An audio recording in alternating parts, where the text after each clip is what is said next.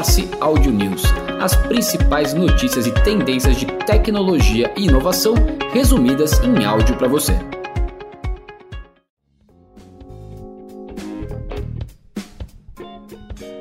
Olá, eu sou a Rafaela Guimarães e esse é o Morse Audio News do dia 27 de março de 2023. E começamos essa segunda-feira com alguns destaques.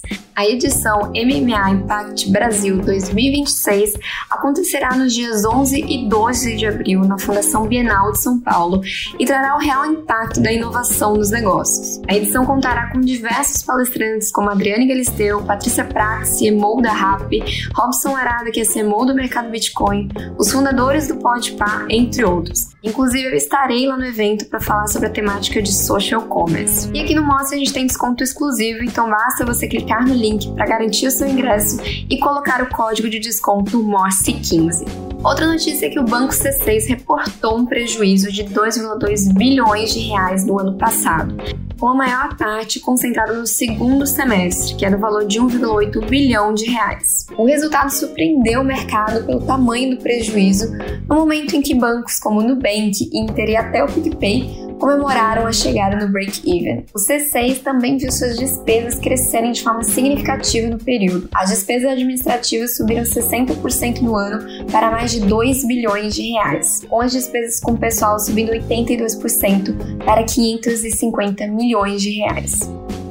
O SoftBank está cogitando IPO da Único, Creditas e Madeira Madeira em 2023. Segundo o representante do fundo, ainda este ano ou no começo de 2024, pode-se abrir uma janela favorável para startups latino-americanas fazerem esses IPOs. Segundo o executivo, empresas como a RAP e outras da lista já estavam no caminho de se tornarem públicas, mas a recente turbulência do cenário macroeconômico, como a alta dos juros, interrompeu os planos.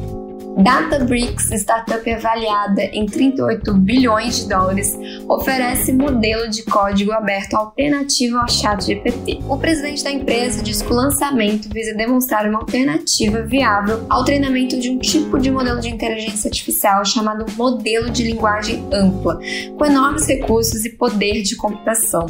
A Databricks ela vende softwares de análise e mineração de dados baseado em computação em nuvem para as empresas e disse no ano passado mercado que ultrapassou um bilhão de dólares em receita anual. E falando em ChatGPT, agora temos novidades que estão por vir. Agora o ChatGPT pode acessar a internet, executar seu próprio código para resolver problemas, aceitar e trabalhar com arquivos carregados e também escrever suas próprias interfaces para aplicativos de terceiros. Isso acontece com o lançamento de um ecossistema de plugins, que agora o ChatGPT sobe de nível novamente algumas novas habilidades impressionantes.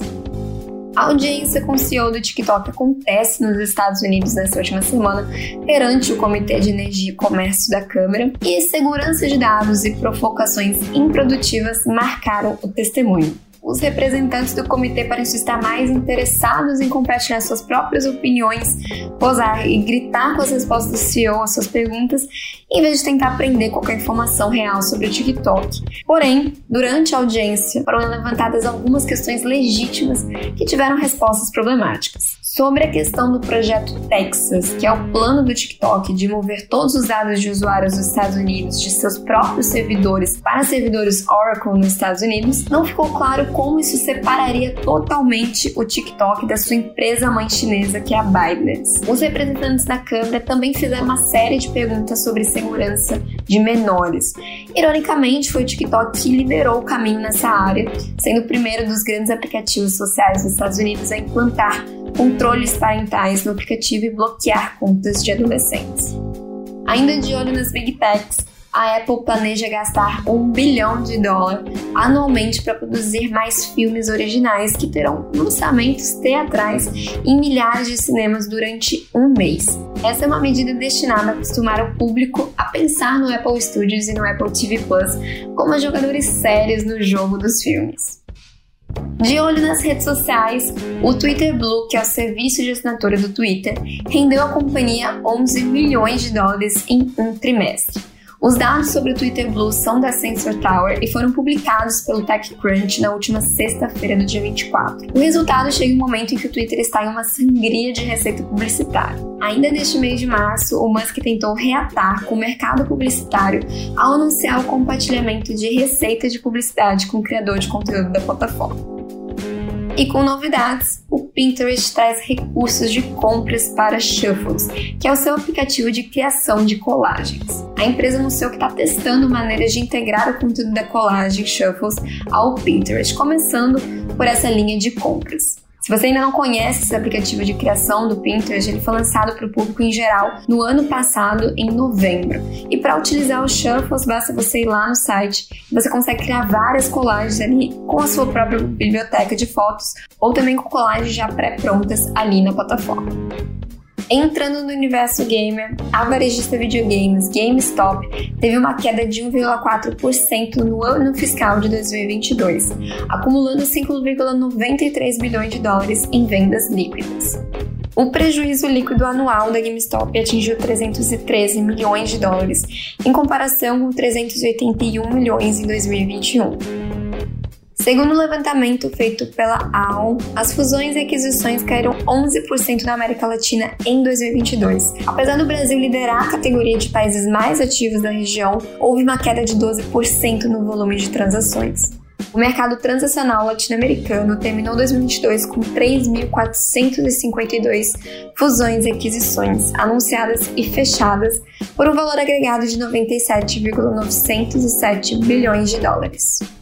E de olho nas fusões e aquisições, a Toshiba aceita oferta de compra de um grupo liderado pela empresa de private equity Japan Industrial Partners, valorizando a empresa em 15,2 bilhões de dólares. No entanto, ainda não está claro se os fundos ativistas, que são estimados em possuir cerca de um quarto da empresa, ficarão satisfeitos com os termos da proposta.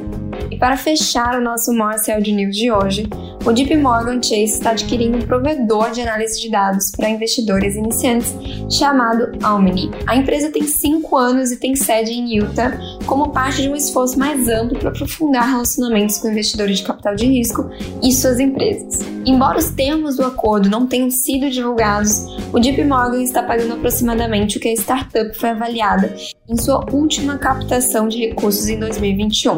A startup valia 232 milhões de dólares após essa rodada. Desde 2020, o JP Morgan comprou meia dúzia de startups para reforçar suas capacidades em áreas de pagamentos a investimentos ESG. E essas foram as notícias do Morse Audio News de hoje.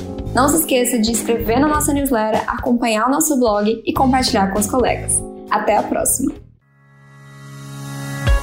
Morse Audio News, as principais notícias e tendências de tecnologia e inovação resumidas em áudio para você.